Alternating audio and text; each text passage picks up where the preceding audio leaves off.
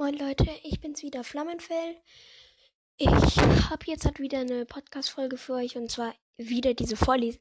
Ich habe an diesem Tag zwei Wiedergaben auf der bekommen und das reicht mir völlig. Es kann sein, dass abstürzt, kann sein, dass manchmal zu Mitternacht einfach springt. Also zu der, äh, zum Buch Mitternacht, weil, oh, das ist gerade bisschen komisch, Leute. Also, lasst euch davon aber am besten nicht so stören. Denn es soll euch dir Spaß machen. Zu hören. Jetzt auch viel Spaß. Er hörte, wie seine Besitzer von der Hintertür nach ihm riefen. Wenn er jetzt zu ihnen ginge, würden sie ihn mit liebevollen Worten und Zärtlichkeiten begrüßen und ihn in ihr Bett einladen, wo er sich schnurrend zusammenrollen würde. Schnurrend zusammenrollen würde. Diesmal jedoch beachtete Sammy die Stimmen seiner Besitzer nicht, sondern wandte den Blick wieder dem Wald zu. Plötzlich stellten sich die Haare auf seinem Rücken auf. Bewegte sich dort etwas? Beobachtete ihn jemand? Sammy starrte geradeaus, aber es war unmöglich, etwas zu erkennen. Kühn hob er das Kinn, stand auf und dehnte sich, streckte die Beine und krümmte den Rücken.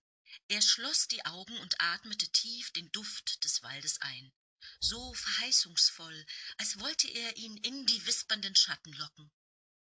Er spannte seine Muskeln an und duckte sich kurz.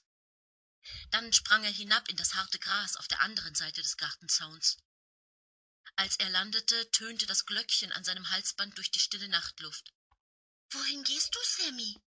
miaute eine vertraute Stimme hinter ihm. Er blickte auf. Ein schwarz-weißer Kater balancierte ungelenk auf dem Zaun. Hallo, Wulle, sagte Sammy. Du willst doch nicht etwa in den Wald, oder? Will mich nur mal umsehen, beteuerte Sammy und trat verlegen von einer Pfote auf die andere. Mich würdest du da nicht hinbekommen, es ist gefährlich. Henry sagt, er ist einmal in den Wald gegangen. Dieser fette alte Kater ist nie im Leben in den Wald gegangen, meinte Sammy verächtlich. Er ist kaum über den eigenen Garten hinausgekommen seit seinem Besuch beim Tierarzt. Alles, was er will, ist essen und schlafen. Nein, das ist nicht wahr. Er hat dort ein Rotkehlchen gefangen, beharrte Wulle. Nun, wenn das stimmt, dann war das vor dem Tierarzt. Jetzt beklagt er sich nur noch über die Vögel, weil sie seinen Schlaf stören. Nun, Jedenfalls, Henry hat mir erzählt, dass es da alle möglichen gefährlichen Tiere gibt. Riesige Wildkatzen, die lebendige Kaninchen zum Frühstück fressen. Ich will mich ja nur umschauen, ich bleibe nicht lange. Sag nur nicht, dass ich dich nicht gewarnt hätte, schnurrte Wulle und ließ sich vom Zaun zurück in seinen Garten fallen. Sammy setzte sich in das Gras hinter dem Gartenzaun. Nervös leckte er sich die Schulter und fragte sich, wie viel von Wulles Gerede wohl der Wahrheit entsprach.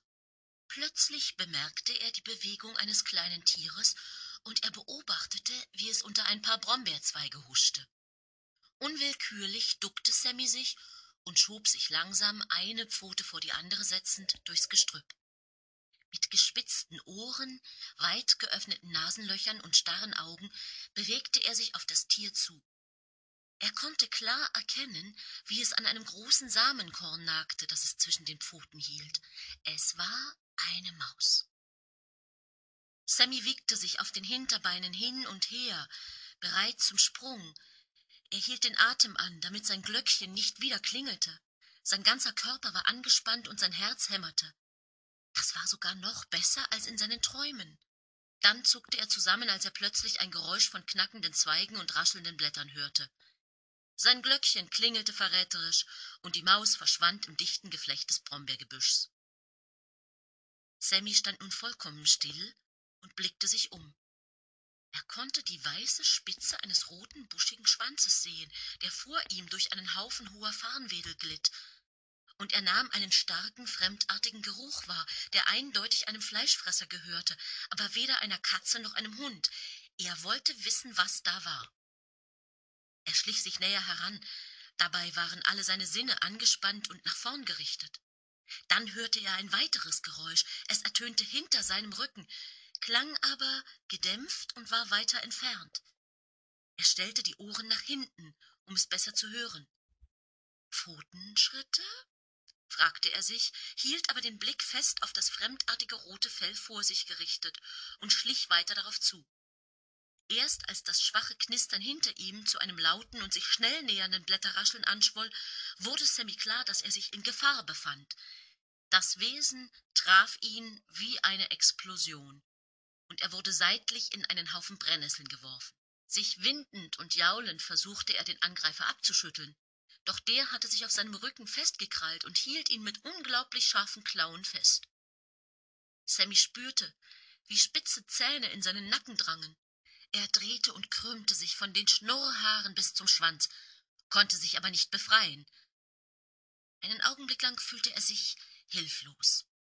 Dann erstarrte er und warf sich nach einem Augenblick blitzschnell auf den Rücken. Instinktiv wusste er zwar, wie gefährlich es war, seinen Bauch ungeschützt darzubieten, aber darin lag seine einzige Chance. Er hatte Glück. Der Trick schien zu funktionieren. Er hörte ein als die Luft aus dem Gegner unter ihm gepresst wurde. Wild um sich schlagend konnte Sammy sich nun befreien. Ohne einen Blick zurück rannte er in Richtung Haus. In seinem Rücken verrieten ihm raschelnde Pfotenschritte, dass sein Angreifer die Verfolgung aufgenommen hatte.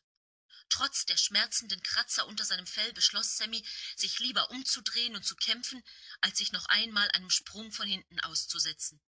Er hielt abrupt an, wirbelte herum und stand nun seinem Verfolger gegenüber.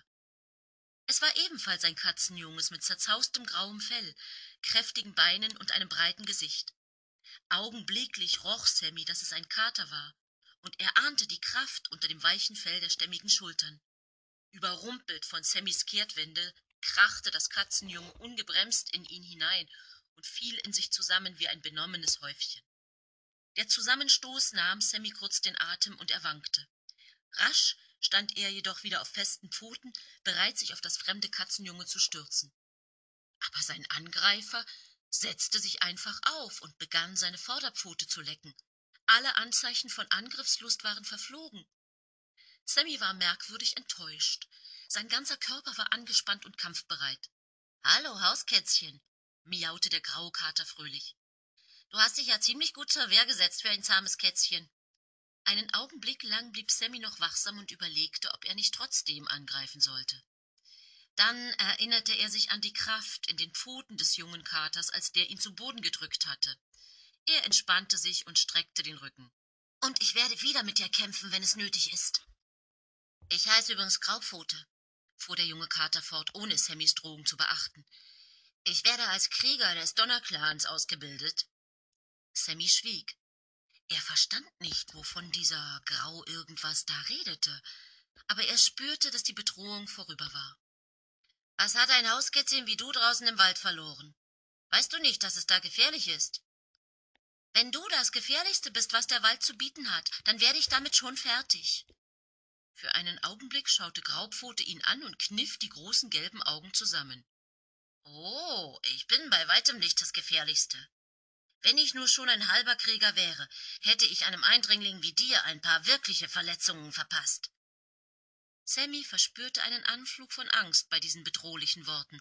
Was meinte diese Katze mit Eindringling? Jedenfalls, sagte Graupfote, warst du es mir nicht wert, dich richtig anzugreifen. Offensichtlich gehörst du zu keinem der anderen Clans. Andere Clans? Graupfote stieß einen ungeduldigen Zischlaut aus. Du musst doch von den vier Clans gehört haben, die in dieser Gegend jagen. Ich gehöre zum Donnerclan. Die anderen Clans versuchen immer wieder Beute von unserem Territorium zu stehlen, besonders der Schattenclan. Die hätten dich gleich in Fetzen gerissen, ohne überhaupt auch nur eine Frage zu stellen. Sie kommen und machen Beute, die von Rechts wegen uns gehört. Es ist die Aufgabe der Donnerclan-Krieger, sie von unserem Territorium fernzuhalten. Sammy kniff die Augen zusammen. Dies musste eine der Wildkatzen sein, vor denen Wulle ihn gewarnt hatte, die ein gefährliches Leben in den Wäldern führten, jagten und sich um jedes bisschen Nahrung bekriegten. Trotzdem hatte Sammy keine Angst. Irgendwie bewunderte er diesen selbstbewussten jungen Kater. Du bist also noch kein Krieger? Warum? Hast du geglaubt, ich wäre einer? Dann schüttelte er den breiten, pelzigen Kopf. Ich werde noch ewig lange kein Krieger sein. Erst muss ich noch die ganze Ausbildung machen. Junge Katzen müssen sechs Monate alt sein, bevor sie überhaupt anfangen können mit dem Training. Heute bin ich zum ersten Mal nachts als Schüler draußen. Warum suchst du dir nicht lieber einen Besitzer mit einem hübschen, bequemen Haus? Dein Leben wäre dann viel einfacher. Es gibt viele Hausbewohner, die ein Katzenjunges wie dich aufnehmen würden. Du musst dich nur irgendwo hinsetzen, wo du ihnen auffällst und ein paar Tage lang hungrig aussehen. Und sie würden mich mit Bröckchen füttern, die wie Kaninchenköttel aussehen und mit weichem Schlabber. Auf keinen Fall. Einen Fraß essen, der nicht mal wie Nahrung aussieht. Sein Geschäft in einer Kiste mit Split machen, die Nase nur rausstrecken, wenn die Zweibeiner es erlauben. Das ist doch kein Leben. Hier draußen ist es wild und es ist frei. Wir kommen und gehen, wie es uns gefällt. Bevor du nicht eine frisch getötete Maus gegessen hast, bist du nicht lebendig gewesen. Hast du jemals eine Maus gekostet? Nein, noch nicht. Ich denke, du wirst das nie verstehen. Du bist nicht in der Wildnis geboren. Du musst mit Kriegerblut in den Adern geboren sein. Schmusekätzchen, die in ein Zweibeinernest hineingeboren wurden, können nie auf die gleiche Weise empfinden wie wir. Sammy erinnerte sich daran, was er in seinem Traum gefühlt hatte. Das stimmt nicht. Graupfote erstarrte plötzlich mitten beim Lecken der Pfoten. Ich rieche Katzen aus meinem Clan, zischte er. Okay, das waren jetzt wieder fünf Kapitel. Ich mache halt immer einen Fünfer-Ticks, weil es dann irgendwie besser ist. Dreier-Ticks wären zu kurz und was dazwischen wäre irgendwie blöd. Mm, deswegen mache ich halt die Fünfer-Ticks. Danke, für alle, die mich hören. Ihr, ihr könnt über Anchor mir eine Sprachnachricht schicken äh, oder eine Nachricht über die E-Mail meiner Mutter schicken. Die heißt kaffeetante234 at gmail.com.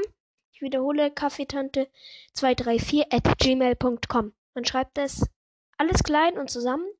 K-A-F-F-E-E-T-A-N-T. T-A-N-T-E meine ich. 234 Ad ist ein kleines Schreibschrift A, anstatt dass dann ein L oder so geht es in den Kringel über, um das A herum. Äh, Gmail, also ein G, M, A, I, L, Punkt, C, O, M. Jetzt sollte es jeder verstanden haben. Und hoffentlich hat jemand irgendwem diese Podcast-Folge gefallen, in der ich eigentlich so ziemlich nichts mache aber es irgendwie interessant ist. Also, schön bitte.